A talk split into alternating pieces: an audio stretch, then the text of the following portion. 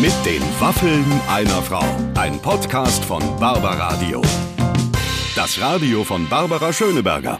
Hallo und herzlich willkommen. Ich bin ein bisschen aufgeregt heute, denn bei mir zu Gast in den Waffeln einer Frau. In dieser kleinen, schnuckeligen Radiosendung, in die sich ja sonst eigentlich wirklich nur mal ab und zu ein Schauspieler und Sänger verirrt, haben wir heute hohen Besuch.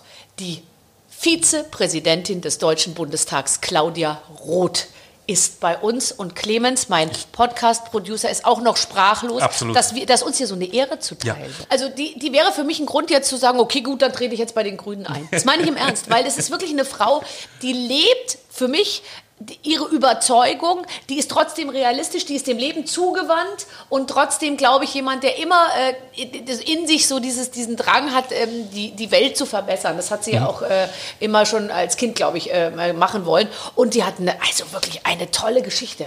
Ja, ja, also sie erzählt ja ganz viel über politischen Anfänge, aber auch von heute bis hin zu, wenn es was ist, wie heiß ist es heute eigentlich im Bundestag bei diesem Wetter? Wie kann man äh, mit Co in Corona-Zeiten im Bundestag überleben? Und, und was mir auch so gut gefallen hat, ist, also jetzt kann jetzt ja auch der ein oder andere vielleicht sagen, Mensch, so inhaltlich bin ich gar nicht bei der, weiß ich nicht, aber keine Phrasen, kein PR-Gelaber, Nee. einfach echt, ehrlich, authentisch. Es hat einen Riesenspaß gemacht, euch Und wirklich zuzuhören. auch dieser Slang. Ich meine, dieser, Ja. dieser leichte Dialekt, der, das schwäbisch-allgäuerische. Sie ist immer noch im Wahlkreis Augsburg tätig und so. Ich höre es halt so gern, gell? Ich höre so gern. Ich bin auch gleich ins Schwäbisch reingerutscht selber. Bitte seht ihr mir das nach. Wenn ihr jetzt äh, reinhört, ab und zu bin ich ein bisschen, habe ich auch ein bisschen leicht eingefärbten Slang, weil ich es sofort adaptiere. So, ähm, vorher haben wir noch eine ganz kurze Unterbrechung. Wir haben noch etwas, was wir euch unbedingt vorstellen wollen. Ganz genau. Und in dieser Woche möchte ich euch auf ein Auto aufmerksam machen, das gut in eine Welt passt, die, wir wissen es alle, sich im permanenten Wandel befindet. Und mit dem Mini Clubman seid ihr da einfach ganz weit vorne. Denn der Platz in unseren Städten, ich wohne in Berlin, ich äh, weiß, wovon ich spreche, ist ein immer wertvolleres Gut. Und da kann der Mini Clubman wirklich punkten. Mit einem kreativen Raumkonzept und einem akzentuierten Design. Das Auto ist ein echter, cooler Alleskönner und genau richtig, wenn ihr urban unterwegs seid und visionär denkt. Guckt ihn euch einfach mal an auf mini.de slash Clubman. Kompakt mit Klasse, der Mini Clubman. Das war's von mir. Ich gebe zurück. Barbara, bitteschön. Jetzt geht's aber los. Hier kommt mein ähm, außerordentlich fröhliches Gespräch mit der Vizepräsidentin des Deutschen Bundestages, mit der wunderbaren Claudia Roth. Herzlich willkommen, meine Damen und Herren. Ich bin heute ein bisschen aufgeregt. Ich sitze aufrecht, weil es ist tatsächlich eine Respektsperson heute bei mir, die ihresgleichen sucht. Allerdings muss man sagen, so richtig, so als Respektsperson, so richtig ist sie gar nicht Was so jetzt? wahrnehmbar. Respekt, ehrlich ja oder neu? Unsere Vizepräsidentin des Deutschen Bundestages ist hier, Claudia Roth, meine Damen und Herren. Das ist doch alles Wahnsinn. Hallo. Ich sitze ganz aufrecht, ganz aufgeregt, weil ich heute die Chance habe, das Privileg, das unfassbare Glück mit der fantastischsten Frau im Radio, Fernsehen und was weiß ich, Ja. heute zusammen zu sein. Unsere großartige Barbara Schöneberger. Ah, so, so, komm, wir hören direkt auf. Jetzt lassen Sie uns doch direkt hier, besser kann es nicht mehr werden. Aber Was- es freut mich wirklich. Ich freue mich auch sehr, dass wir miteinander reden und ich, äh, ich muss äh, ich, und dass wir versöhn, äh, per- persönlich miteinander sitzen, weil ich habe jetzt ehrlich gesagt Ja. auch eine ganze lange Zeit Skype-Interviews gemacht, was toll ist. Aber es ist einfach, es ist nicht das Gleiche. Nee, es ist nicht das Gleiche und es ist bei uns ja auch so seit Wochen und Monaten. Wir haben ja versucht, so aus, wir haben versucht, dass also eine Arbeit äh, wie die es notwendig ist im. Deutschen Bundestag, dass sie nicht aufhört. Also es kann nicht nur sein, dass nur eine Regierung agiert, sondern wir müssen ja auch unsere Arbeit, wir wollen als Bundestag aktiv sein. Und ähm, diese Videokonferenzen an manchen Tagen, neuneinhalb Stunden, da bist du hinterher Mause kaputt. Du kannst ja auch, du musst ja auch, du bist ja dauernd an, die Kamera sieht ja, was du machst und so. Du musst dich anders anstrengen und der direkte Kontakt, so dieses Gefühl, diese Distanz, die ist wirklich wahnsinnig Also schwierig. ich mache ja auch äh, in, in, im Fernsehen und so, das, es sind jetzt keine Zuschauer mehr da, das finde ich auch schmerzlich, aber ich finde dieser, diese, dass dieser Kontakt fehlt und dass die Distanz, man sitzt jetzt eineinhalb, zwei Meter voneinander entfernt, da ist ein Gespräch einfach anders. Ja, es man ist- merkt erstmal, wie häufig man jemanden so anstupst oder dem die Hand auf die Schulter legt oder irgendwie so, wie wichtig das auch ist. Ja. Auch dieser Startschuss der Begrüßung, dass es das alles nicht mehr gibt. Man eiert so rein und dann eiert man wieder raus. Es ist schwer. Ja, und man äh, sozusagen, man zieht sich auch manchmal nur sozusagen äh, nördlich des Bauchnabels. und die Schuhe, also ich finde ja richtig, es gehört ja, es fehlt. Und ich aber hoffe darf ich sehr, bei Ihnen dass schon annehmen, wenn Sie da oben sitzen im Bundestag, man sieht Sie ja auch immer nur oben rum irgendwie, aber dann, also Nein, sobald Sie aus dem Haus gehen, gänzlich bekleidet. ja, gänzlich begleitet, Absolut. selbstverständlich auch keine Puschen, sondern Das- äh, ganz, äh, ganz äh, in Ordnung. Ist es da eigentlich heiß im Deutschen Bundestag oder, oder, oder eher kalt? Ähm, wir sind ja, wir haben ja die Kuppel über uns, äh, was eines der tollsten Bauwerke ist, die ich überhaupt kenne, diese Glaskuppel. Und äh, diese Kuppel, die, über die Kuppel kriegen wir das ganze Licht rein. Und das heißt, manchmal wird es knallheiß, wenn die Sonne dir sozusagen ins Gesicht scheint. Dann wird es sehr, sehr, sehr heiß. Kalt ist es nicht. Also es ist dann so, so, so temperiert. Heiß wird es ja meistens dann, wenn es spannende Inhaltlich. Debatten gibt. Und das hat sich natürlich jetzt ein bisschen verändert, weil wir deutlich weniger sind. Also wir haben wirklich sehr reduziert die Zahl. Ähm, ungefähr ein Drittel der Abgeordneten sind nur im Plenum. Die, die Sitze, die nicht besetzt sind, da sind Ja. Zettel drauf. Und beim Schreien wird man ja auch so viel Aerosole dann irgendwie los, ne? Also das heißt, jeder, ähm, Ja, es gibt schon die Schreihälse, die gibt's schon. Dem muss man es dann halt immer wieder sagen, ey. ey, achten Ey. Sie auf die Inhalte und Ey. die Aerosole. Ey, und wir hatten ja oben, also der Präsident oder die präsidierende Person, die hat ja in der Regel rechts und links die sogenannten SchriftführerInnen äh, neben einem sitzen. Das ist dann immer ein, eine Person aus der Opposition und eine Person aus den äh, Koalitionsfraktionen, sozusagen, um mitzukontrollieren, um wenn es Streit, also wenn es Debatten gibt, ist das jetzt die Mehrheit oder nicht, dass man sozusagen da eine gemeinsame Position kriegt. Und die sind aber sozusagen Schulter an Schulter. Und das hat sich jetzt verändert. Die sitzen jetzt ein bisschen im Katzentisch vor, den, vor dem Redepult. Und wir als Präsidierende sitzen jetzt ganz allein da oben. Das ist dann schon ein ziemlicher Stress. Das wollten Sie eigentlich nie, gell? Was? Allein irgendwo oben sitzen. Wollten Sie überhaupt oben sitzen? oben sitzen ist schon nicht schlecht, oder? Frag ich die ehemalige Schulsprecherin. und so. Ich ja, finde, oben sitzen ist schon mal nicht schlecht. Auch mit dem, sozusagen mit dem Blick in die Richtung und die anderen gucken ja alle in ihre Richtung. Also was es ist, äh, was ich, wenn Sie mir das vor, vor, vor 20, 30 Jahren, als ich angefangen habe, oder 40 Jahren, gesagt hätten, dass ich mal Vizepräsidentin des Bundestags äh, werde. Nein, nein, definitiv. Aber dass so jemand wie ich mit so einer Biografie oder auch mit so einer äh, kämpferischen Grundeinstellung, die sich hoffentlich nicht nie ändert, ähm, Vizepräsidentin sein kann, heißt ja auch, dass dieses Land offener und bunter und vielfältiger geworden ist. Und mir macht es wahnsinnig viel Freude und ähm, äh, das nehme ich auch wirklich sehr ernst, genau so eine Idee von Vielfalt, von Buntheit, von unterschiedlichen Positionen vertreten zu dürfen und von Demokratie. Und deswegen sind die Auseinandersetzungen mit den Antidemokraten auch so wichtig. Und da sitze ich dann gerne oben und äh, manage das. Also es ist eigentlich so eine Managementaufgabe, wenn du da oben sitzt und guckst, dass, der, dass man sich respektvoll verhält und dass die Debatten möglichst lebendig sind und dass auch da nicht nur so eine technokratische Sitzungsleitung ist, sondern ah ja, wenn einer Geburtstag hat, dann wird halt auch mal was gratuliert. halt menschlich ist, ne? Ja, ich habe auch mal gesungen, das war, habe ich zwar falsch gesungen, aber das war auch okay. Und letztes Mal kam ein Kollege und der hat dermaßen gestrahlt, der hat ein CDU-Mann, der hat so gestrahlt und hatte seine Frisur besonders schön. Und dann hatte man mir gesteckt, das war sein Silberhochzeitstag, da hat man dem natürlich gratuliert und dann war der stolz und glücklich. Also ich habe jetzt einen Freund fürs Leben, weil ich gesagt habe, es ist ja immer noch verheiratet und immer noch glücklich, ist doch auch ein Wunder. Ja, klar. Und das bei dem Job, gell? Aber ähm, wie viele Leute sitzen einem da gegenüber, wenn alle da sind? Äh, Viel zu viele. 500? Nee, wenn alle da sind. Ja. Also gut, dann muss ich mich ja abziehen. Ja, minus eins dann. Minus eins äh, und die zwei äh, äh, Die Schriftführer, ja. äh, minus äh, noch einmal. Und die auf der Regierungsbank sitzen, aber wenn der Bundestag voll ist, sind 709.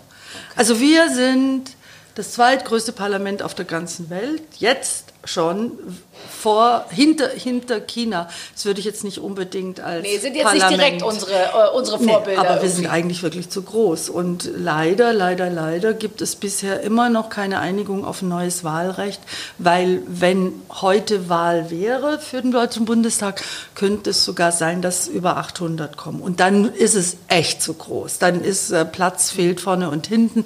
Dann ist in der Ausschussarbeit sind über 40 Leute in den Ausschüssen. Da kann man nicht mehr arbeiten. Und das ist leider, muss man wirklich sagen, ähm, Können Sie die das nicht CSU, einfach ja, bestimmen? Sie sind doch für mich gesehen jetzt der Chef da vorne irgendwie. Da denke ich mir, da muss doch mal. Aber das ist Nein, natürlich ein andere Probleme momentan, von, gell? Wahlrecht muss von. Ja, aber das ist schon ein Problem. Das hat schon Dr. Lammert versucht, der Dr. Schäuble versucht es jetzt. Aber das muss von den Fraktionen beschlossen werden. Du kannst ein Wahlrecht nicht einfach so. Und es gibt eine Gruppe im Bundestag, die sich verweigert einer Änderung des Wahlrechts und das ist die CSU.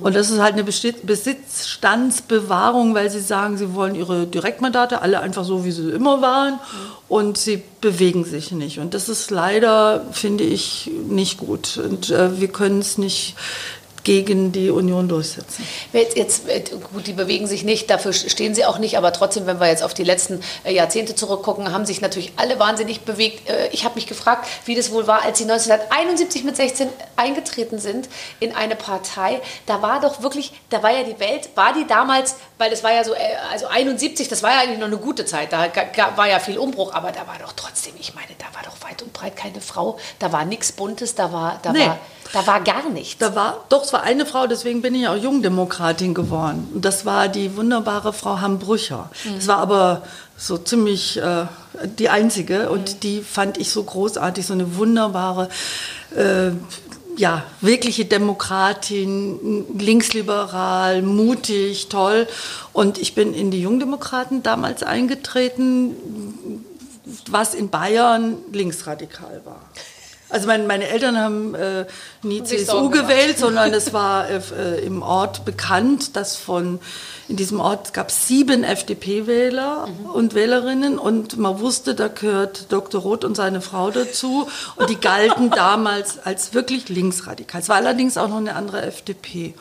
Und es war schon, aber es war eine extrem politische Zeit. Es war ja noch sozusagen der Nachklapp von 68, Eben, ja. die Debatten zu Hause äh, über die Geschichte, über Auschwitz, über den Muff unter den Talaren, die großen Demonstrationen, die man da im tiefen Schwaben gesehen hat, im Fernsehen, in Berlin und sonst so. Das war ja total aufregend. Dann kam die ganz äh, heftige Zeit der RAF, diese schlimme, bleierne Zeit. Ähm, was äh, mit Berufsverboten und äh, es war also der, die Gewalt in unserem Land.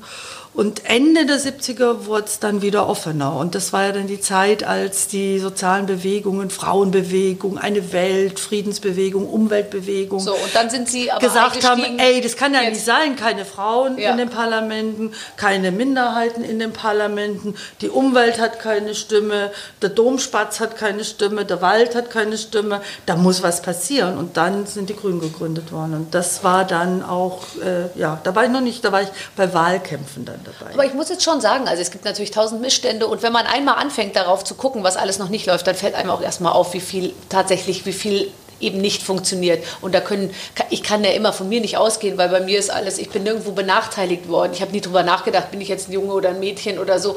Aber ich weiß, dass das natürlich nicht äh, für, für, für alle Frauen gilt, für die meisten eben nicht. Aber wenn man sich jetzt doch mal unsere Regierung anguckt, unser Land anguckt, wenn man sich mal die Vertreter unseres Landes anguckt, ähm, da ist doch eigentlich, muss man sagen, geben wir doch ein ziemlich gutes Bild ab, finde ich so. Also, Also- nicht inhaltlich, also aber zumindest was das bunte Erscheinungsbild Ja, angeht. es wär, manchmal lohnt sich ja einfach mal so versuchen, sich zu erinnern, die dies können, wie war das vor 40 Jahren und wie ist es heute? Und natürlich hat sich ganz, ganz viel verändert und verbessert und ist bunter, vielfältiger geworden.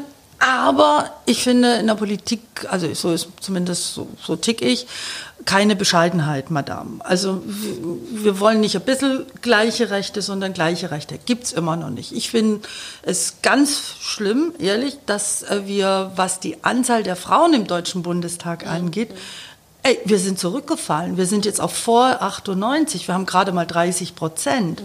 Und das bestimmt natürlich eine. das? Das liegt natürlich, dass es, äh, dass die AfD-Fraktion ja, äh, von über 90 sind gerade 10 Frauen, dass äh, in der FDP extrem wenig Frauen sind, in der CSU extrem wenig Frauen sind. Also die, die sind alle da um die 20 Prozent. Und wenn die Grünen nicht mit 57 Prozent und die Linken mit über 50 Prozent Frauenanteil, dann wird es noch viel schlimmer aussehen. Aber es ist ein Qualitätsmangel.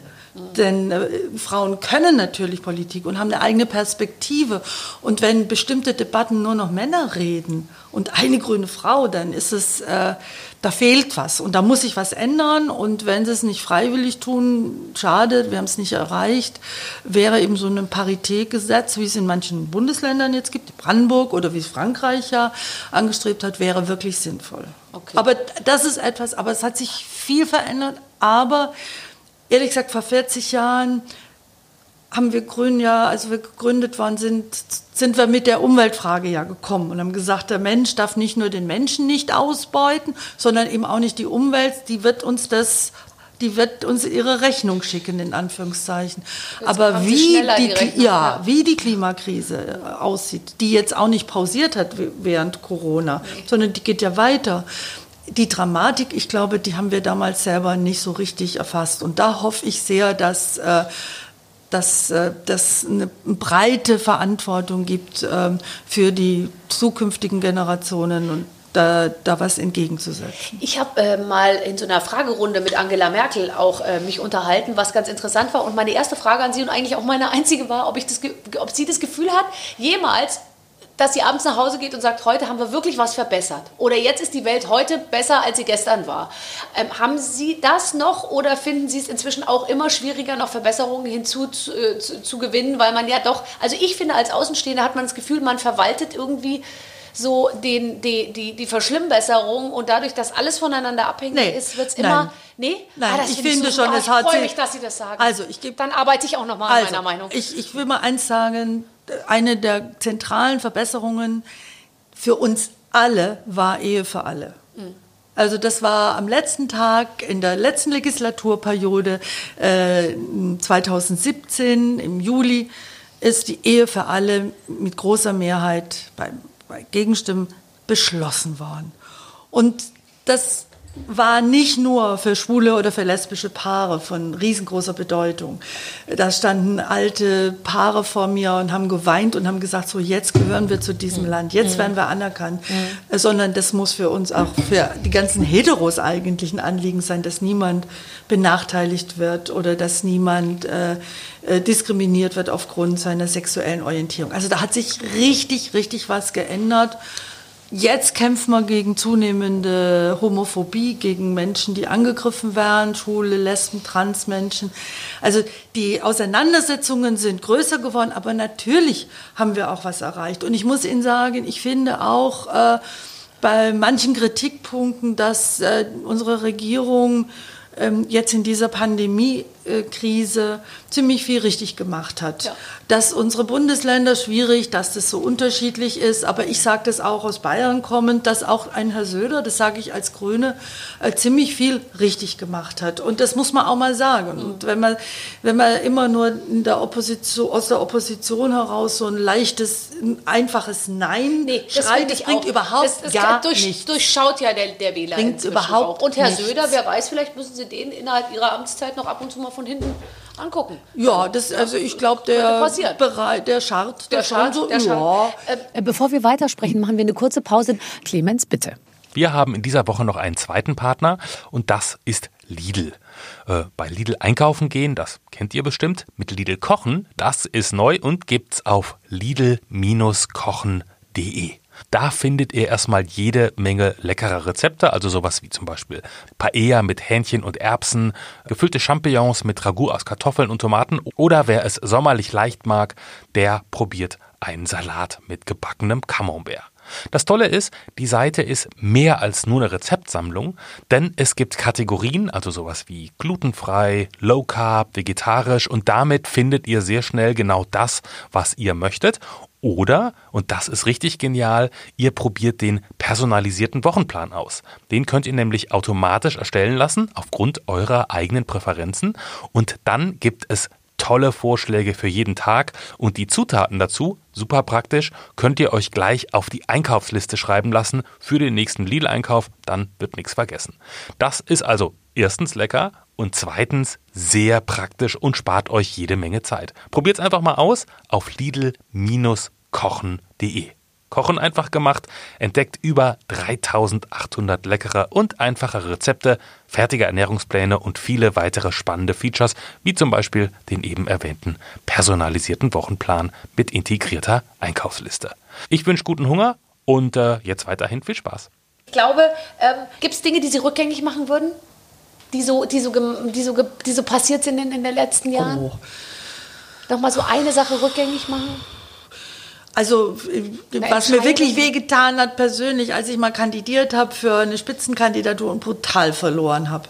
Okay, weiß ich nicht, ob ich es rücknehmen rück, äh, ja. würde, aber also ich habe immer versucht, ehrlich gesagt, wirklich immer ehrlich zu bleiben. Ich habe immer versucht, das zu sagen, was ich denke. Und, und was sie auch immer waren, finde ich, wenn ich das so äh, äh, erinnere, einfach auch emotional und Mensch so ge geblieben und auch gesagt, das trifft mich jetzt oder das finde ich nicht gut oder so. Das hört man ja, finde ich, äh, ich möchte jetzt nicht in so eine Mann-Frau-Geschichte reinfallen, aber ich glaube jetzt nicht, dass Herr Schröder sagen würde, das hat, äh, Herr, Herr Söder sagen würde, das hat mich jetzt getroffen oder... Äh, Herr Schröder hat es auch nicht gesagt. Herr, Herr Schröder hat es auch nicht gesagt. Aber dass man einfach, glaube ich, auch mit offenem Visier manchmal so kämpft. Das glaube ja, ich ist also eine, das ist eine tolle natürlich, Sache. Ja, das ist natürlich unendlich kritisiert worden. Jetzt kommt die schrille, bunte Laute. Und das ist wirklich bitter, wenn das über Jahrzehnte dieses Klischee immer wieder, bäh, immer wieder aufgebracht wird. Aber ich habe gesagt, ich will Claudia bleiben, so gut es geht. Und ich will mir treu bleiben. Und natürlich äh, berühren mich Dinge und machen mich wütend und, und freuen mich.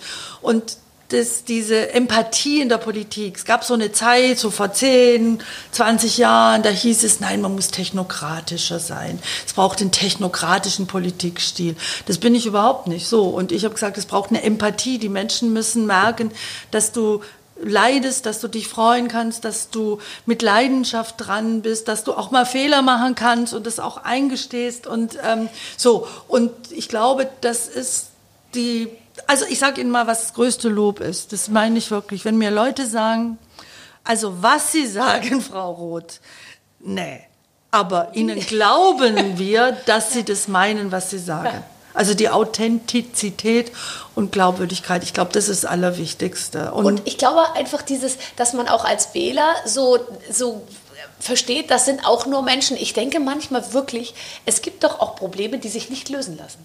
Ja. Haben Sie auch nicht ja. manchmal das Gefühl, wenn jetzt eine Problemgeschichte vor Ihnen liegt, ein Berg, dass man einfach sagt, ich weiß es nicht? Ja, und das ist eine Und das finde ich ganz toll, wenn jemand sagt, ich weiß es gerade auch nicht. Ich habe einmal mit Herrn Winterkorn gesprochen, der damals noch der VW-Chef war. Da habe ich zu ihm gesagt, Herr Winterkorn, gehen Sie jeden Morgen mit Ihrem Aktenköfferchen und wissen ganz genau, was zu tun ist. Ah, selbstverständlich, Frau Schöneberger, ich weiß immer, was zu tun ist. Dann habe ich mir gedacht, dieser Mann lügt. Ja. Weil ich glaube, manchmal äh, sagt man einfach, keine Ahnung.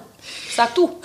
ja, und ich muss Ihnen ehrlich sagen, also was weiß ich, soziale Sicherungssysteme, wie halte ich die in den nächsten 20, 30, 40 Jahren aufrecht? Mhm. Äh, Rente, ganz schwieriges Thema. Oder wie mache ich das jetzt in der Pandemie? Was ist das Richtige für die Kinder? Mhm. Da war nicht so, dass irgendjemand von Anfang an wusste, was ist richtig. Mhm. Und ich finde es ein Qualitätsmerkmal, auch mal zu sagen, wenn eine Frage kommt von der Bürgerin, von einem Bürger, nein, ich habe keine Antwort. Ich habe noch keine Antwort. Aber haben Sie eine Idee, wie so eine Antwort aussehen könnte? Ja. Und das wird einem ja, wurde einem immer, sowas wird einem dann gern vermeintlich als Schwäche, weil pff, man Nein. denkt, Politiker muss immer alles beantworten können. So ein Quatsch, das halte ich auch wirklich für falsch, weil es kann niemand beantworten. Ich muss sagen, ich finde, dass ähm, Jens Spahn, der war vor kurzem im Bundestag bei einer Regierungsbefragung und hatte sich hingestellt und hat was gesagt. Das hätte ich ihm ehrlich gesagt gar nicht so zugetraut. Dann hat er gesagt, ja, ähm, diese Pandemie, das ist so eine große Herausforderung und wahrscheinlich werden wir morgen sagen können, dass ja. wir was falsch gemacht haben, dass wir uns entschuldigen müssen. Das Ja. finde ich richtig gut Ja, und das macht ihn genau. stark und nicht schwach. Ja, finde ich eben auch. Weil man doch immer, finde ich, von Politikern echt viel erwartet. Und gleichzeitig macht man sie, ich finde, als Politiker ist man ganz schön in so einem Spannungsfeld zwischen, man muss eigentlich alles hinkriegen und gleichzeitig halten die Leute nichts von einem. Also das finde ich, ist, ist schon oft so, dass das, es heißt immer, ja, die kriegen ja alle nichts auf die Reihe und gleichzeitig äh, äh, ähm, äh, darf man keine menschlichen Züge äh, irgendwie haben, sondern muss irgendwie 16 Stunden am Tag arbeiten, immer alles wissen und so. Das, ich stelle mir das sehr, sehr schwer vor. Eine andere Sache ist noch, dass ich finde, dass aber manchmal heute die Politiker auch mit, äh, ich bin menschlich oder ich, ich bin authentisch oder so, da wird jetzt äh, viel ja so in Richtung, ich schreibe auch mal schnell bei Twitter eine Nachricht oder melde mich bei bestimmten Sachen zu Wort, äh, wo man einen Politiker vielleicht nicht vermuten würde. Das finde ich eher eine negative Entwicklung, muss ich ehrlich sagen. Also Twitter bin ich nicht, Mhm. weil ich es würde mir, es wäre unmöglich, dass ich in zwei Zeilen irgendwas Ja. ausdrücke. Außerdem ist, ne, wer, ja, oder, pff, so, aus die Maus. Und was natürlich ein unfassbarer Stress ist, weil ich sehe natürlich viele Kolleginnen und Kollegen, die sitzen die ganze Zeit vor ihrem kleinen iPhone oder was weiß ich und sind unglaublich im Stress. Und es ist so eine, ja, da wäre mal ein bisschen Entschleunigung und runterkommen und nachdenken, Ja, und dann nicht schlecht. alles unter dem Deckmäntelchen, wir haben Kontakt zum Bürger oder wir Ja, das ist ja nur, ist so, auch eine ist alles Blase. Quatsch, Das ist oder? auch eine Blase. Außerdem muss ich Ihnen ehrlich sagen, also ich bin natürlich auch E-Mail-mäßig unterwegs, aber so das alte Briefschreiben hat schon auch noch was für sich. Also ich äh, weiß immer, wenn ich schwierige Briefe geschrieben habe, dann habe ich sie halt mindestens zwei, drei, viermal geschrieben und dann zerrissen und nochmal neu angefangen. Und das passiert bei E-Mails halt ganz oft, also bei diesen unmittelbaren Reaktionen oft überhaupt nicht. Und da kommen dann hinterher, pff, merkst du, ey, hätte ich mal lieber zweimal drüber nachgedacht oder ein halbes Mal drüber nachgedacht, was ich da jetzt losgelassen habe. Aber schreiben Sie die Briefe äh, auch beruflich oder haben Ja. Sie nur privat geschrieben? Nee, beruflich. Ich mache ich auch Lieber immer Günther. Beckstein.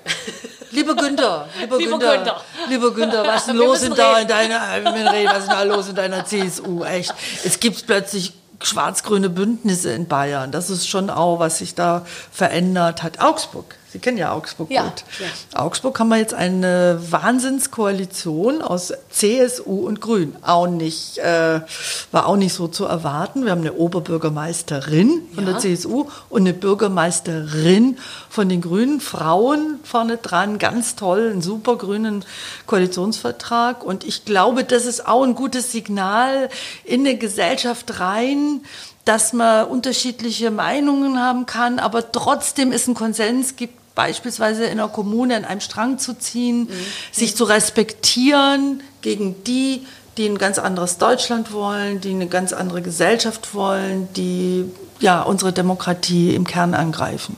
Sehr gut. Also, die in Augsburg, ich habe in Augsburg studiert. Ich weiß, ich habe zehn Semester studiert Seit und ich da weg abgebrochen. bin, geht's bergauf. ich habe in München zwei Semester studiert und dann aufgehört. Also wir sind. Sehr, sehr gut. Wir haben den Aber Süden- Augsburg sind Sie denn ab und zu mal da? Die Ich war ist lang wirklich- nicht mehr Ja, da. kommen Sie. Ich lade Sie herzlich Ich ein, es ist wirklich wirklich gerne mal wieder, äh, wieder kommen und auch in meiner alten äh, Hut da mal äh, mich umschauen. Ich habe damals ein Zimmer für 400 Mark bewohnt. Das war mit so aufgerolltem PVC-Boden. Ich habe mit vier anderen ähm, Mhm. zusammen gewohnt und es gab eine Dusche, wo man 50 Pfennig einwerfen musste, um zwei Ja. Minuten warmes Wasser zu haben.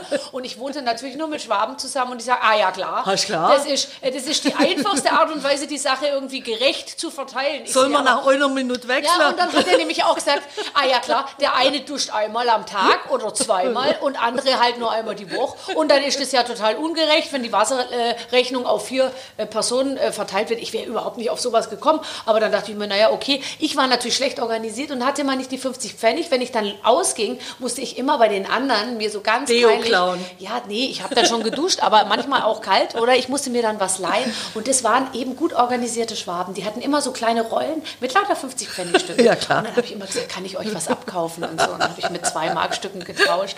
Ja, es war deswegen, also irgendwann, irgendwann aber es ist doch, ist doch toll, dass das so war. Heute dusche ich manchmal länger als zwei Minuten warm. Nicht sehr viel länger, aber ein bisschen länger und freue mich. Ähm, bist du, äh, sind Sie eher ein Stadtmensch oder ein Landmensch? Also ich bin eigentlich schon ein Stadtmensch, weil ich ja wirklich auf dem tiefen Land groß geworden bin. Aber äh, je älter ich werde, muss ich sagen, äh, je älter ich werde, umso mehr finde ich das eigentlich ganz schön im Allgäu oder im Unterallgäu, wo ich ja herkomme. Und es ist so beides. Also das ist so Wasser und Berg und Stadt und Land, das gehört zusammen. Aber eigentlich bin ich jetzt durch die Arbeit seit Jahrzehnten schon Stadt. Aber es ist doch interessant, dass man so, äh, zu, da wo man seine, ich, ich, ich, dachte immer, ich bin nicht so heimatverbunden. Und jetzt ist es Ja. so, wenn ich äh, nach München fahre und dann sieht man die Berge. Ich habe jetzt gar nicht so viel Zeit in den Bergen verbracht in meiner Jugend. genau ich war so. mit 18, bin ich weggezogen und so. Aber trotzdem ist es so, mein Mann guckt auch manchmal beim Bayern, Bayerischen Rundfunk im Fernsehen die Kameras, die dann so sich so drehen so langsam und dann sagt er, Mai schau, auf der Kampenwand liegt Schnee. Morgens, Ja. am Sonntagmorgen um Uhr 7 neun. Uhr. Ach so, Live, ach ja, sie, äh, Live-Kamera, der äh, erste Kampenwand. Schnee Und oder, mir, Nebel, du siehst gar nichts. Nichts und dann aber schau, oh, ist schau. das schön. Ich glaube, es liegt schon Schnee. du Und siehst so, gar ja. nichts, aber es ist so schön. Und dann denke ich mir, ja, für mich sind die Berge auch nach wie vor, also wenn ich mich entscheiden müsste, lege ich mich jetzt an den Strand. Natürlich zugegebenermaßen mit diesen coolen Ibiza-Sandalen und so einer Tunika sieht gut aus. Inzwischen kann ich sehr gut so eine lange Tunika tragen. Oder gehe ich in die Berge und gucke auf Bergwipfel und einen Bergsee. Ich würde mich immer für die Berge entscheiden. Also jetzt kommt der Werbe, die Werbeabteilung für das Süddeutschland, das ist schon schön. Also ich muss schon wirklich sagen, und je, noch einmal, je länger ich weg war, ich war ja auch in Europa und überall unterwegs und so, umso näher ist mir auch die Sprache, umso näher ist mir der Sound, umso näher ist mir der Geruch oder Käse, äh, den es da gibt, oder die gescheite Wurst, die es gibt. Dass es oder überhaupt noch Metzger gibt. Ja, dass Ah, es Metzger es gibt, und ja hier- Bäcker. Ich bin, Bäcker. als ich ganz am Anfang so anfing, mal so einzukaufen und zu kochen dann für mich, dann sagte ich hier irgendwo in Berlin, äh, wo kann man denn Fleisch kaufen? Ja, äh, im KDW. Ja, ich genau. ich gehe doch nicht in den sechsten Stock ins KDW und kaufe mir da irgendwie, keine Ahnung, ein Putenfilet. Ja, genau, das hat man mir auch gesagt, weil wenn ich in Berlin bin, wohne ich in Charlottenburg und es ist, gibt keinen Metzger, es gibt auch nicht den klassischen Bäcker, dann haben, hat man mir auch gesagt, man gehst halt ins KDW, das sage ich neu. Neu. Äh, und dann, dann hat man mir gesagt, ja dann, aber in Kreuzberg gibt es jetzt tatsächlich türkische oder türkischstämmige Metzger, die deutsche Wurst machen oder die gutes Brot, also die Bäcker, die Brot machen. Aber das ist wirklich etwas, was, ähm, was so ein Heimatgefühl. Aber Heimat ist es auch geworden, weil sich Bayern natürlich verändert hat. Es ist Und in Bayern sind die Brezen auch nicht mehr überall gut, ehrlich gesagt, weil das ist, das hat man immer so in Erinnerung, dass man denkt, wenn du in Bayern eine Breze kaufst, dann ist sie immer genau richtig und so. Und das stimmt überhaupt nicht. Also eh, wenn du kannst in Bayern genauso gut, wenn du da irgendwie Pech hast, dann hast du auch so ein fertiges Augsburg Stadtmarkt. Da geht's, Stadtmarkt oder? in Da ist die Welt noch in Ordnung. Ja, das war, die haben jetzt auch schwer, also jetzt in der Pandemiezeit, und Ja. Corona ist schon schwer geworden, aber der Markt hat auf mit Abstandsbestimmungen und Hygienebestimmungen, aber die sagen, es ist schon sehr, sehr schwer, weil die Leute sind eigentlich nur noch vormittags gekommen, ganz gezielt, ich will jetzt das und das und dann wieder gegangen. Die Gastronomie hat total natürlich klar. Probleme. Ähm, die dann sehr kreative Vorschläge machen, aber da Augsburg Stadtmarkt gibt es ja gescheite Brezel. Also ich sehe schon, Sie sind ordentlich für Augsburg äh, unterwegs, oder? Ja, Die grüne ja. Bürgermeisterin, die unterstützen wir jetzt. Ja, volle. Kanne. Ich sende ja auch in Augsburg tatsächlich Ja, und versuche so viel weiblich grüne Energie darüber zu bringen, wie, wie, wie nur irgendwie geht. Ich habe übrigens viel Brot selber gebacken. äh, Jetzt in der ganzen Zeit. Ja. Weil wirklich, ähm, auch da, es ist jetzt wirklich fürchterlich, sowas zu sagen, aber ich sage es trotzdem.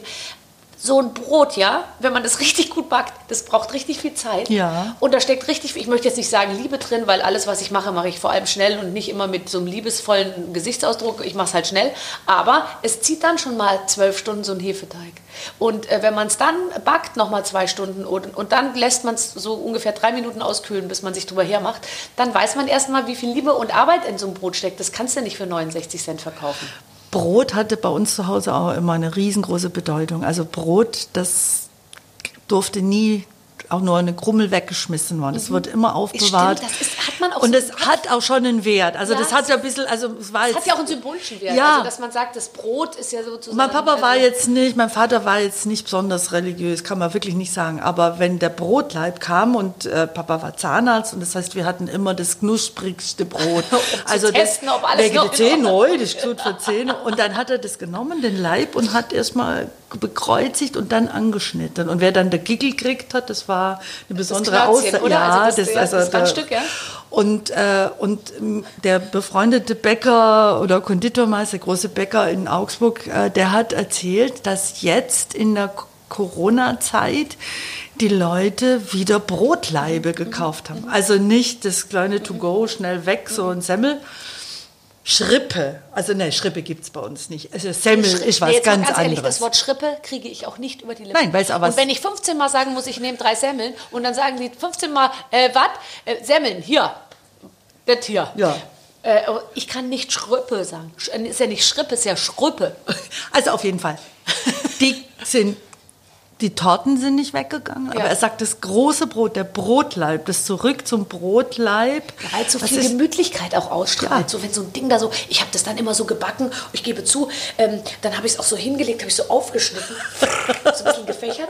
Und ich hatte es mit so Feigen und Walnüssen. Oh! Aber das Problem ist, ich verpenne es dann immer. Ich muss es sozusagen abends ansetzen, damit es morgens und wenn ich es dann den Kindern noch mit, also in die Schule geben will, wenn die jetzt früh, früh Schule Butterbrot. haben oder so, da muss ich, um, äh, muss ich ja schon um sechs aufstehen, dann muss ich es backen, damit ich es dann zum Frühstück servieren kann. Und das habe ich dann manchmal echt nicht geschafft und so. Und man muss es praktisch noch, es muss noch dampfen in der Ja, und der Geruch, wunderbar, gibt ein wunderbares Gedicht eines Augsburger Dichters, Mhm.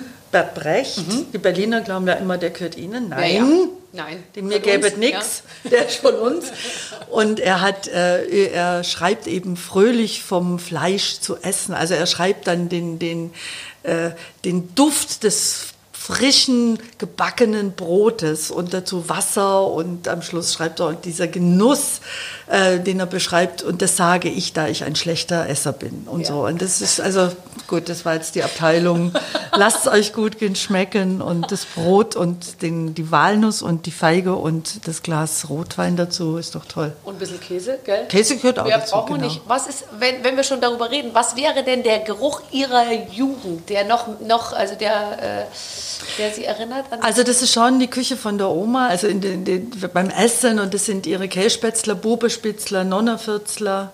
Nonnefürzler? Kennen Sie Und- nicht Scheißerle gab es wahrscheinlich auch, oder? Nonnenfürzler ist Brandgebäck. Also sind die so und die sind die werden sind ganz leicht, rausgebacken. oder? ja, die werden rausgebacken. Also nicht raus, ja doch aus dem Öl. Mhm. Also Brandteig-Dinger. Und das sind ähm, und dann nimmt man die raus und dann kommt heißer Most drüber. Oh Gott. Nonnenfürzler. Nonnefürzler.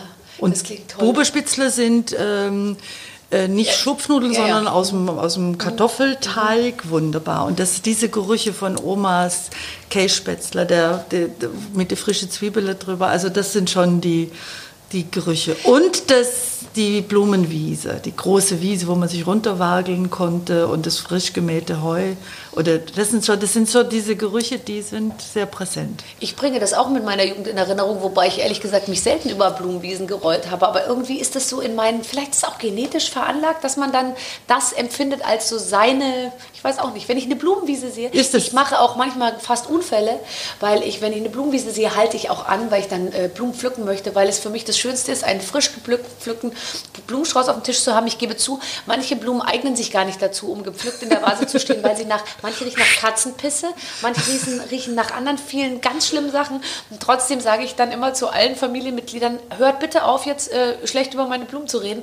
Und ich pflücke ständig Blumensträuße, die dann überall rumstehen. Da kriechen Spinnen raus und Ameisen und alles Mögliche läuft dann da irgendwie rum. Und es riecht auch oft ganz fürchterlich, aber ich finde, es gibt nichts Ja, Schöneres stimmt. tatsächlich. Das ist übrigens auch gut, dass wieder an den vielen, vielen Rändern von den, von den Feldern wieder Mohnblumen sind. Ist das ein gutes Zeichen? Finde ich ein gutes Zeichen. Ja, klar. finden wir, aber ist das, hat das einen ökologischen Hintergrund? Ja, hat auch einen, ja, du brauchst ja auch Platz für die Bienchen, die es kaum mehr gibt. Also da hat auch Herr Söder jetzt, äh, es gab ja in Bayern Rettet die Bienen, ein Volksbegehren, was vielleicht auch mal Mhm. Da haben andere... doch ganz viele sich beteiligt. Ja, das, War das also, nicht ein also erstmal hat man gesagt, es kommt ja sowieso nicht durch, weil die, also erstens ist diese Möglichkeit des Volksbegehrens, der direkten Beteiligung der Bürger, Bürgerinnen in Bayern wirklich ziemlich äh, vorbildhaft. In anderen Ländern ist es nicht gut und auf Bundesebene immer noch nicht. Und dann hat man gesagt, ja, die können das schon machen, rettet, rettet die Bienen, das sind diese Mensch Ökos mehr, da ja. und so. Und dann haben sich 20 Prozent beteiligt. Und das ist nicht so einfach, sondern du musst da in dein Rathaus gehen. Also du kannst ja nicht irgendwie so per Post, sondern du musst in dein Rathaus gehen, du musst dich da einschreiben. Und ich habe das wirklich wahnsinnig erlebt, wie Schlangen, ich, ich habe es natürlich in Augsburg auch gemacht, in meinem Rathaus, Schlangen gebildet haben von jungen Eltern, Vätern mit ihren Kindern, mit Bienen, ähm, also so äh, Stoff, äh, Stofftierchen, Och nein, Bienen, oh nein, ja, nein, weil das war für die Kinder. süß. Äh, viele ältere Leute mit dem Rolli, also das war, und dann sind über 20 Prozent haben dieses Volksbegehren Rettet die Bienen, was tatsächlich ja auch äh, sehr, sehr, sehr notwendig ist, weil es eigentlich mehr Bienen in den Großstädten in der Zwischenzeit Ja, gab, ja. wie auf den, in der ländlichen Region. Und das war cool, dass Herr Söder dann gar nicht versucht hat, das äh, zu verändern oder aufzuhalten, sondern gesagt hat, das wird jetzt eins zu eins umgesetzt. Und da geht es natürlich auch um Flächen, um Bienen auch wieder in den ländlichen Regionen Ich habe letztens bekommen. mit einem äh, Wissenschaftsjournalisten gesprochen, Dirk Steffens, ein super Typ. Der ist Ihnen sicher auch schon mal untergekommen, moderiert auch im Fernsehen. Und der meinte, er warnt äh, als Umweltschützer eben vor Psychopathenrasen. Und das sage ich jetzt immer meinem Mann, weil der neigt auch dazu, zu, ach, so eine grüne Wiese. Und dann, wenn die noch einen Streifen hat, ist am tollsten. In die eine Richtung so, in die andere Richtung so. Und ich sage immer, weißt du, wie das heißt im Jargon? Psychopathenrasen. Wir sorgen jetzt mal dafür, dass hier ab und zu mal, die, dass die Butterblumen blühen und die Gänseblümchen und so. Also deswegen, ähm, es gibt so viele Möglichkeiten, wie man, ja, ich meine, Diese man- Roboter, ne, die sind jetzt überall unterwegs. Ja. Ne? Das ist auch, gut. äh, Gut. glaube ich, alles, äh, naja, Ja. wie auch immer. Aber ja, es ist schon, wenn ich jetzt grün bin und grün leben will, und das tun sie ja aus voller Überzeugung, man kann doch an allen Ecken und Enden Fehler machen. Man wird ja auch die ganze Zeit beobachtet. Man wird die ganze Zeit Dann beobachtet. kannst du ja nicht mehr Auto fahren, du kannst ja nicht mehr Fleisch essen, du kannst ja nicht mehr irgendwo in ein teures Restaurant gehen, oder? Oder kann man es Also, die können mich mal. Natürlich gehe ich gut essen, wenn es endlich wieder geht.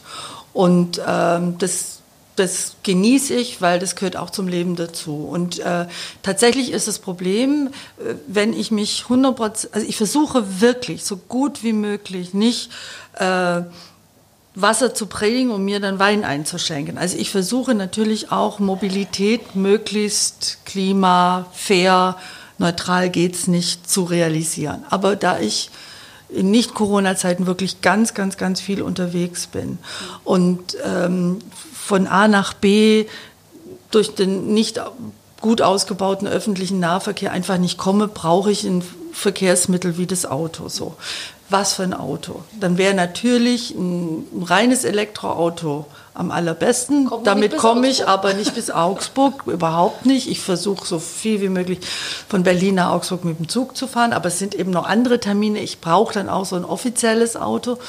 Und das ist ganz, ganz schwer. Das gibt es nämlich nicht. Es gibt es nicht. Es gibt äh, Hybrid, ähm, die auch nur, sagen wir mal, ein Kompromiss sind, aber das versuche ich dann. Ähm, so, und manchmal als Vizepräsidentin gibt es ja auch Auslandsreisen, ähm, wo ich das Flugzeug benutze. Das wird dann halt kompensiert, ähm, mit, mit, mit, äh, indem ich äh, was zurückbezahle ähm, an Atmosphäre, aber es ist ein Kompromiss. Ähm, ich versuche genau zu wissen, wenn ich mir was zum Anziehen kaufe, wo ist es hergestellt worden, wie sind die Lieferketten. Man ist einfach sensibel, oder? Also Ja, man ist sensibel, aber ich ja kann nicht sagen, dass ich es 100% Nee, erfüllen kann. ja Das auch wäre das. keiner. Und die, die sich immer hinstellen und sagen, sie könnten es, die lügen ja. Ja, vor ja- allem werden ja, die dann ertappt. Oh Gott, das ist so schrecklich, weil je mehr Dogma man predigt, desto mehr sind ja hinter einem her und versuchen, das Gegenteil zu beweisen. Und ich will mich nicht unterordnen. Ich bin nicht Veganerin. Ich respektiere das natürlich. Es gibt tolle vegane, äh, vegane Restaurants in Berlin in der Zwischenzeit. natürlich. Schmeckt fantastisch. Ja, klar. aber ich mag halt auch mal Spielart. Weißwurst manchmal. Ach ja, klar. Aber ich finde halt auch, wir neigen ja dann auch immer dazu, und das finde ich übrigens auch die Tendenz in dieser ganzen Social-Media-Welt, es wird jetzt schon sehr dogmatisch alles angegangen und niemand kann dann das, sich das eigene Dogma eigentlich äh, leben. Das geht ja äh, gar nicht. Und ich finde es eben toll, wenn man mit Intelligenz und gesundem Menschenverstand sich die Sachen anschaut und sagt, okay, was muss ich machen, wie kann ich es machen, wie kann ich es besser machen, wo macht Sinn, wo nicht. Und äh, jeder sagt ja auch nie wieder irgendwo ins Auto zu steigen oder nie mehr irgendwo hinzufliegen, ist gar nicht das Ziel, sondern ähm, die Unternehmen müssen es halt müssen Öko jetzt sexy machen und äh, das da Und ist noch ein ich finde schon, Weg, was wichtig ist, dass man sich bewusst wird, der Wert eines Produkts. Was ist es für ein unglaublicher Wert, ein gutes Ei zu haben? Ich habe Hühner. Ich Ja, weiß sehen. Sie? Ich lege Sehen Sie? selbst jeden Tag mehrere Sehen- Eier. Praktisch. So, fühl, so eng fühle ich mich meinen Hühnern verbunden. Ja, aber das ist doch ein Wert. So ein Ei hat einen Riesenwert, oder Wenn was? ein Ei bei mir kaputt geht, fange ich fast an zu weinen, Ja, weil das ich mir denke, jetzt hat dieses kleine, kleine Huhn aus diesem kleinen, kleinen Poloch sich dieses Wahnsinns-Ei da durchgedrückt und ich lasse es fallen, ich Depp. Oder so, ja? Ja, und das Also- muss auch, das, also deswegen verstehe ich auch, äh, ich will, wenn ich zum Beispiel ich, ein Schnitzel esse, Ja. dann möchte ich wirklich wissen, woher kommt es. Und dann gibt es ja die entsprechenden Metzgereien, die sagen dir, da ist, das ist von diesem Bauernhof und das ist von diesem Tier und äh, das ist so und so geschlachtet worden. Und ich will nicht, dass die Zustände, wie wir es jetzt erlebt haben, in diesen schrecklichen Fleischfabriken, Schlachthöfen, dann dazu führen, dass man einem was hinknallt, wo dann ein Kilo 1,99 oder 2. Das kann überhaupt nicht sein. Das kann nicht gut sein für die Tiere, das kann nicht gut sein für die Menschen, die da arbeiten, die ganze Produktionsweise. Äh, und mal ehrlich gesagt, ich bin aufgewachsen jetzt nicht in armen Verhältnissen, hatte da auch wirklich ein Glück. Aber bei uns gab es halt auch nicht jeden Tag Fleisch, überhaupt nicht. Einmal die Woche und das hat auch gereicht. Und viel Gemüse und, und also wenn da, ich glaube, da braucht es viel strengere und klarere Rahmenbedingungen, was Ernährungsherstellung angeht und auch ein Bewusstsein, dass regionale Strukturen oder regionale Produzenten auch eine Unterstützung brauchen. Warum muss ich äh, im Dezember äh, äh, frische Himbeeren essen? Muss ich das? Nein, muss ich nicht. Nein, muss ich nicht. Genau, ich, also, oh Gott. Aber trotzdem, also wenn ich so zuhöre, jetzt haben wir schon, wir haben mehrere Punkte schon, die wir noch durchsetzen müssen dieses Jahr. Brauchen. Wir haben viel zu tun. Wir ja. haben viel zu tun. Jetzt wir schnell, wir spielen noch ein Spiel, weil Sie müssen zurück. Dann ich sehe schon, Sie müssen, Sie müssen einfach jetzt dafür sorgen, dass all das, was wir hier besprochen haben, sofort auch umgesetzt wird. Sie müssen gleich an die Arbeit. Ja, freilich. Ich kann dann noch die Waffeln essen, die noch übrig sind. So, wir haben ein lustiges Spiel. Und zwar, äh, ich weiß nicht, was es ist. Ich öffne es auch dann immer erst in dem Moment, wo, wo es mir hier hingelegt wird. Liebe Claudia, liebe Barbara, heute gibt es eine kleine Premiere, denn äh, Frau Roth hat die Qual der Wahl. Entweder lest ihr beiden in verteilten Rollen den Daumenlutscher vom Struwwelpeter oder ihr singt gemeinsam einen Ausschnitt aus Rio Reisers König von Deutschland. Zu beiden Dingen hat Frau Roth, soweit wir wissen, eine Verbindung. Egal, wie du dich entscheidest, ähm, ähm, äh, liebe Barbara, liebe Frau Roth, in jedem Falle gilt erhöhter Schwierigkeitsgrad. Bitte nehmt euch jeweils einen Korken, der vor euch liegt, und klemmt ihn aufrecht in euren Mund, damit es einfach noch ein bisschen bekloppter ist. Sehr schön. Das ist, äh, ist wunderbar. Da freue ich mich auch sehr, dass wir Was das machen Ganze wir, König von Deutschland? Oder? König von Deutschland, ja. super, super. So, dann geht's los. Mikro, äh, hier, Korken Müssen wir das wirklich? Aha. Aber dann können wir doch gar nicht singen. Richtig, richtig, Frau Roth. Richtig, richtig. Okay.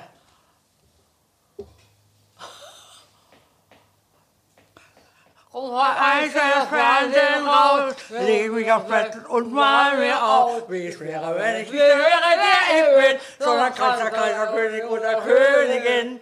Ich denk mir, was der vorher kann, das kann ich auch. Ich würd überall die hören, Tag ein, Tag aus. Ich will rum, reisen, rollen wie bei den privaten Beinen.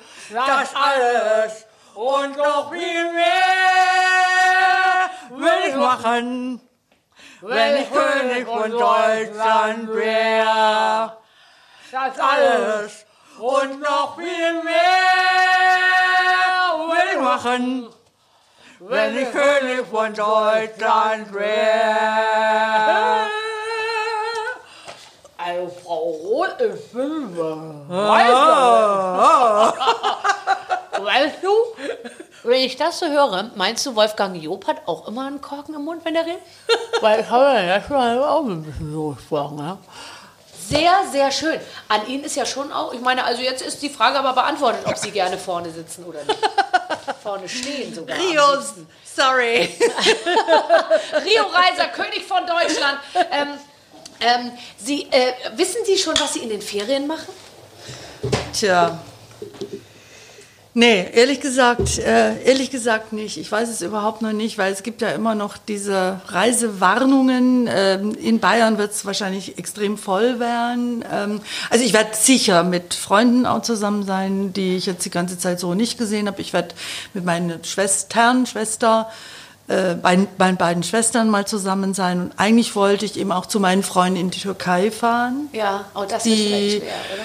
äh, wird möglicherweise schwer, aber ich glaube, es muss da auch eine Möglichkeit geben, weil so viele Menschen in Deutschland leben, die ihre Eltern besuchen wollen, ihre Großeltern besuchen wollen, die ihre Ferienhäuser dort haben. Und ich habe wirklich seit 20 Jahren ganz enge Freunde da und die wir hoffen sehr, dass wir uns wiedersehen können. Also das, ich weiß noch nicht genau, wie sich das jetzt weiterentwickelt, aber natürlich werde ich alles versuchen, ähm, die Regeln einzuhalten, Mhm. denn die Pandemie ist ja nicht vorbei. Nee, aber wie muss ich mir das vorstellen? Also Claudia Roth macht Ferien. Sie trägt dann Ferienklamotten. Äh, sehen die Ferienklamotten anders aus als die Arbeitsklamotten? Ja, nee, nicht wesentlich. Nee, ich verkleide mich ja nicht, wenn ich arbeite, sondern aber, aber einfach lockerer. Also ich versuche irgendwo, also Urlaub machen, muss ich schon mal sagen, muss sein, wo es möglichst wenig Leute gibt.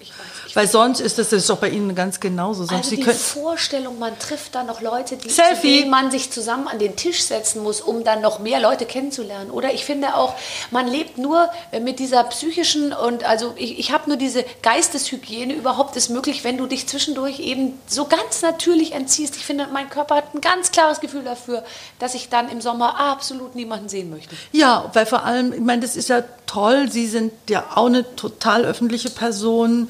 Ich bin eine öffentliche Person, wo es wahrscheinlich noch viel polarisierter ist. Die einen finden es gut, die anderen finden mich ätzend, die hauen mich dann blöd an. Die anderen sagen, können wir noch ein Selfie machen? Selfie, Selfie, Selfie. Und dann finde ich das ja auch toll. Und da bist du permanent öffentlich unterwegs. Und das ist natürlich kein Urlaub, sondern Urlaub ist eigentlich wirklich totaler Rückzug und wirklich Paarfreundinnen, Freunde treffen und sehen, mit denen kochen und essen und schwimmen und Sonne und ganz viel lesen und ganz viel Musik. Aber viele Leute, Und- gell, ich bei mir auch immer so, wir fahren immer mit Freunden zusammen. Ich käme, also ich finde, dass diese Idee mit, ist übrigens ja auch, je mehr Leute was zusammen machen, desto weniger Arbeit ist es am Ende auch. Auch wenn man zum Beispiel Kinder hat, wenn da viele Kinder zusammen sind, ist immer weniger Arbeit, wie wenn du nur die zwei eigenen irgendwie äh, versorgen musst den ganzen Tag. Aber auch mal in so eine Küche zu stehen, in so einem Häuschen. Also wir haben, meine Familie hat ein, ein, ein kleines Häuschen, ein kleines Ferienhäuschen seit über 20 Jahren. Und da gibt's halt eine schöne Küche. Und da dann einfach mal wieder zu kochen, da komme ich ja wirklich eigentlich gar nicht dazu. Äh, Ob es dann schmeckt, ist eine andere Frage. Aber da kommt dann ja Doch, meine doch, andere doch, doch, Freundin. doch. Aber dieses Durchatmen und ein Stück weit verdauen, was die letzten Monate so war. Und, und aber gar nicht der Hoffnung aufsitzen, dass wenn dann der Urlaub vorbei ist, dass dann alles wieder so war wie im letzten Jahr. Ich, glaube. noch ein bisschen ja, aber alles. Ich glaube, das ist schon noch. Das ist einfach. Ich glaube, wir brauchen die Zäsur. Also ich freue mich jetzt auf diese. Ich habe erst gedacht, ich bin ja auch so ein Arbeiter, dann dachte ich mir, ich habe es mir nicht verdient, jetzt in Ferien zu fahren. Ich habe es mir nicht verdient, weil ich habe tatsächlich eben überhaupt fast nicht gearbeitet die letzten Wochen und hatte nicht so das Gefühl, ich darf mich jetzt mit, mit Ferien belohnen. Jetzt habe ich allerdings das Gefühl, vielleicht brauchen wir als Gesellschaft auch die Zäsur, um zu wissen, Ja. okay, jetzt spannen wir uns wirklich nochmal ab und dann geht es aber auch Ja. irgendwie wieder los, weil ich glaube, wir kommen sonst nicht mehr in diesen, wir kommen nicht mehr in diesen Modus rein, den wir alle haben müssen wieder. Ja, wobei sie sicher auch viel gearbeitet haben. Ich Nee. habe auch das Gefühl, ich, sitz, ich saß die ganze Zeit irgendwie in- in Berlin zu Hause oder wir sind, ich bin ab und zu ins Büro gegangen in den Bundestag oder ich war in Augsburg im Wahlkreis in meiner Wohnung ähm, und hatte aber dauernd irgendwelche Videokonferenzen, aber als Mensch, die allein lebt, auch so ein irritierendes Gefühl von Einsamkeit. Und ich konnte das, glaube ich, ziemlich gut nachvollziehen, was Einsamkeit auch bedeutet. Also wenn du voll im Betrieb bist, ist ja dieses Haustüre zu, Wohnungstür zu, ein gutes Gefühl. Ich komme runter, ich Ja. komme runter. Aber wenn, Wenn du du bist- nicht mehr, wenn nicht mehr dieser Trubel und so weiter, dann plötzlich habe ich mich eins- einsam gefühlt. Und es war, es ist so auseinandergebrochen. Es gab die Kolleginnen und Kollegen mit Kindern, die sagen, es ist wunderbar, dass wir mit unseren Kindern jetzt immer zusammen sind, aber, aber es ist eine wahnsinnig schwierige Situation auch. Ähm, und die gesagt haben, wann fängt endlich die Kita wieder an? Wann macht der Kindergarten auf? Wann können die Kinder wieder in die Schule? Und meine Kinder wollen in die Schule. Ja, klar. So, und die anderen, die sagen, vergesst bitte nicht die, die allein sind, die nicht besucht werden können. Die, diese Einsamkeit kann dann auch krank machen. Und dafür ist, glaube ich, muss jetzt mal so eine Urlaubszeit oder so ein Break her, dass man sich wieder irgendwie be begegnen kann, orientiert, aber trotzdem ähm, ich bin mir nicht sicher, also ich bin mir ziemlich sicher, dass es im September noch nicht so ist, wie es letztes Jahr war, aber dass wir uns auf einem Normalisierungsweg befinden. Was übrigens schwer ist, weil Deutschland ab 1. Juli innerhalb der Europäischen Union die EU-Ratspräsidentschaft hat und da war wahnsinnig viel, ja, da war wahnsinnig viel geplant, Konferenzen. Oh nein, natürlich. Und es sollte auch für Frau Merkel, was ich gut verstehe, nochmal so ein Abschluss ihrer Haben Sie dann da auch äh, Jobs äh, innerhalb ja, dieser, wir hatten dieser- natürlich Jobs. Wir Ja, hatten klar. als Parlament, wir haben heute Morgen noch drüber geredet, ähm, wir, hatten, wir haben Konferenzen im Parlament, wir wollten die Parlamentspräsidentinnen, Präsidenten zusammenbringen. Und das wechselt immer zum September hin oder zum Das halbjährlich. 1. Juli ist also die EU-Ratspräsidentschaft. Jetzt hat sie Kroatien noch Ja, ein paar genau. Tage. Dann.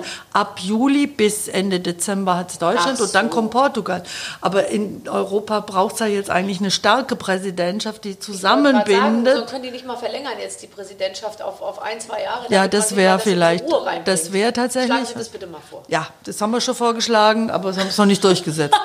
Aber, vorbei. aber jetzt stellen Sie sich vor, so eine europäische Ratspräsidentschaft, alles virtuell. Also die Veranstaltungen im Bundestag, die großen Konferenzen, die sind äh, digital, die sind virtuell. Sie müssen Autokino-Veranstaltungen machen, Frau Roth. Ich habe gehört, viele Künstler stre- streben das jetzt an, die Konzerte im Autokino. Ich stelle mir zum Beispiel vor, auch der nächste Bambi, die nächste Goldene Kamera, es wird alles im Autokino verliehen. Iris Berben, äh, so die üblichen Verdächtigen. Arnold Schwarzenegger kommt im Auto, dann nach vorne gefahren. Äh, wenn wir, begrüßen Sie jetzt Arnold Schwarzenegger. Er fährt nach vorne, kurbelt das Fenster runter, nimmt den Preis entgegen, spricht kurz in ein, wie auch immer, Mikrofon und fährt wieder rückwärts Ja. zurück in die erste Reihe. ja, aber das Ich- muss ich Ihnen ja nicht sagen, die Nee. sonst äh, beim ESC auf der Reeperbahn sind. Ja, haben Sie gesehen, wie es dieses Jahr war? Ja. Ich stand ganz allein in der Elbphilharmonie. Ehrlich gesagt, soll ich sagen, Ja. ich fand es unendlich traurig. Ich, Ja. Vor Ich allem auch, fand ich es auch nicht okay, dass dann sozusagen äh, noch ein Alternativprogramm, das fand ich ziemlich ärgerlich, dass man dann doch hin und her... Ge Dass man dann doch hin und her. Sie haben- waren auch bei Stefan Raab, merke ich schon. Okay, okay. Nee, nee, ich Gucken hab- Sie denn dann Germany's Nein. Next Topmodel auch mal? Nein. Solche Sachen? Nein. Entschuldigung, aber ich habe... Ich, was war die coole Band? Äh, die Isländer. Ja, die waren alle super. Jetzt muss ich... Ja. Ich habe ab und zu hin und her gezappt, aber Das macht gar nichts. Ich sehe Ihnen das absolut nach. Ähm, welches Buch lesen Sie im Urlaub? ich brauche ein paar gescheite Krimis. Oh, da empfehle ich Ihnen Sebastian Fitzek. Der war Ist ja der gut? Ach, der ist so super. Ja gut, also das brauche ich. Dann ähm, habe ich ein dickes, dickes, dickes Buch äh, eine, eines georgischen Schriftstellers. Ja, das achte Leben? Äh, super Aber eine dick. Frau hat es geschrieben, ja. Äh, Ist das- Lalala Aschwili oder Ist das eine Frau, dieses ganz dicke? Ganz dicke, das heißt das achte Leben. Und- Meine Schwiegermutter hat gesagt, äh, nur Sex. Sie hat gesagt, es ist ein schreckliches Buch, es geht nur um Sex. Und dann habe ich gesagt, super, her, her damit. Und da brauche ich noch eine gescheite, äh, brauche ich noch eine gescheite Biografie, die lese ich gerne. Da muss ich mal gucken. Also ich mache mir dann immer so eine Liste und nehme dann immer ganz viele Bücher mit und dann immer auch ein paar Gedichtbücher brauche ich, äh, Gedichtbände nee, brauche ich. da bin ich nicht ansprechbar. Doch, die tue ich doch. Mein Oh, Brecht brauche ich oder meine Laske Schüler oder so. Das brauche ich immer abends dann. Oder äh, Hafis zum Beispiel, ganz schön. Oh finde ja, ich toll. Hafis, Hafis finde ich toll. Da geht es immer auch um Sex und um Wein. Ich finde auch, aber Sex und Wein ist eine gute Mischung vorm Einschlafen. Tatsächlich. Ich, ich komme drauf an, mit wem man einschläft. Und notfalls allein. so, also Frau Roth, ich, ich bedanke mich wahnsinnig, dass Sie hier waren. Das war ganz, ganz, ganz toll. Und äh, ich, also in Ihrer Haut möchte ich nicht strecken, äh, stecken, was Sie jetzt alles umsetzen müssen, was Sie ich hier ja nur touchiert viel, haben im Jetzt haben wir uns viel vorgenommen, aber Sie kommen bald nach Augsburg. Ja, ich komme nach Augsburg, dann bringe ich unsere Waffeln mit, die wir jetzt übrig gelassen haben. Dann gehen wir zum. Wirt auf den Stadtmarkt. Ein- Gibt es noch diese ganze, gibt es noch das Café Max in der Max, äh, Maximilianstraße? In der Maximilianstraße gibt es einen Kaffee Ein- nach dem anderen. Es gibt Kaffee, ganz tolle, äh, gibt es vegan, gibt einen wunderbaren, äh, Ich habe ganz in der tollen Bürgermeister Eisladen. Auenhammer Straße gewohnt, in Göggingen, direkt neben dem? Äh, Theater in Göggingen da. Mit dem schönen. Ja, aber da, wo ich gewohnt habe, war es nicht ganz so schön. Das war Da bei der Hessing-Klinik. ja, ganz Ja, genau. so, ja. Oh, da fahren wir zusammen durch Ich- Augsburg. ich wohne in der Armenhausgasse. So, so, ich stelle mir vor, vor folgendes Szenario. Wir beide in einem offenen Cabrio, Über die Maxstraße. nicht am Steuer. äh, Das soll irgendjemand anderes machen. Wir müssen Ja. uns aufs Winken und aufs Grüßen konzentrieren.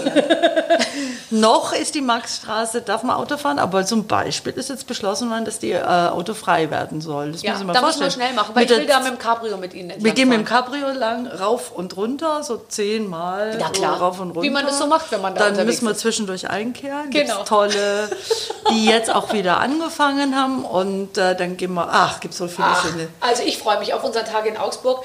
Aber vorher zurück äh, zur Arbeit. Vielen Dank. Ich danke Ihnen von ganzem Herzen. Alles, alles Gute. Ach, was ist das eine tolle Frau. Und jetzt gehe ich gleich, wenn ich jetzt demnächst wieder einen Brotleib in die Hand nehme, äh, selbst gebacken hoffentlich, Mhm. dann denke ich an Claudia Roth. Ja, ja, ich, das müssen wir jetzt alle nach dieser Folge sofort Brot kaufen, gutes. Fleisch. Gutes Fleisch. Wir Wissen, dass wir nicht immer alles richtig machen, aber es versuchen und das ist doch ein guter Spirit. um- Ja, um, um aus- also wirklich eine inspirierende Frau, so geht es mir zumindest. Ich hoffe euch auch. Wenn ihr zugehört habt und Lust auf mehr, gar kein Problem, wir können liefern, Clemens. Wir haben inzwischen fast 90 Ausgaben in der Barber Radio App äh, äh, von Politik über Musik über Schauspiel, alles was ihr wollt. Geht da rein und wer jetzt sagt, ich brauche vielleicht ein bisschen was anderes gerade, da kann man auch Musik hören zum Beispiel. Nur mal so als Tipp, ladet wir euch die App stehen runter. für Musik. Ladet euch die Barbaradio App runter, ähm, dann habt ihr wirklich das Ganze. Mehr braucht ihr nicht. Genau. Dann bleibt ihr einfach zu Hause, macht die Tür zu und ihr seid glücklich. So, ich bin jetzt auch glücklich. Äh, jetzt gehe ich nach Hause, äh, bereite mich vor. So bin ich. Aufs nächste Interview in einer Woche gibt es dann ein neues Gespräch, wer auch immer das sein wird. Es wird toll. Bis dann. Mit den Waffeln einer Frau. Ein Podcast von Barbaradio. Das Radio von Barbara Schöneberger. In der Barbaradio App und im Web. barbaradio.de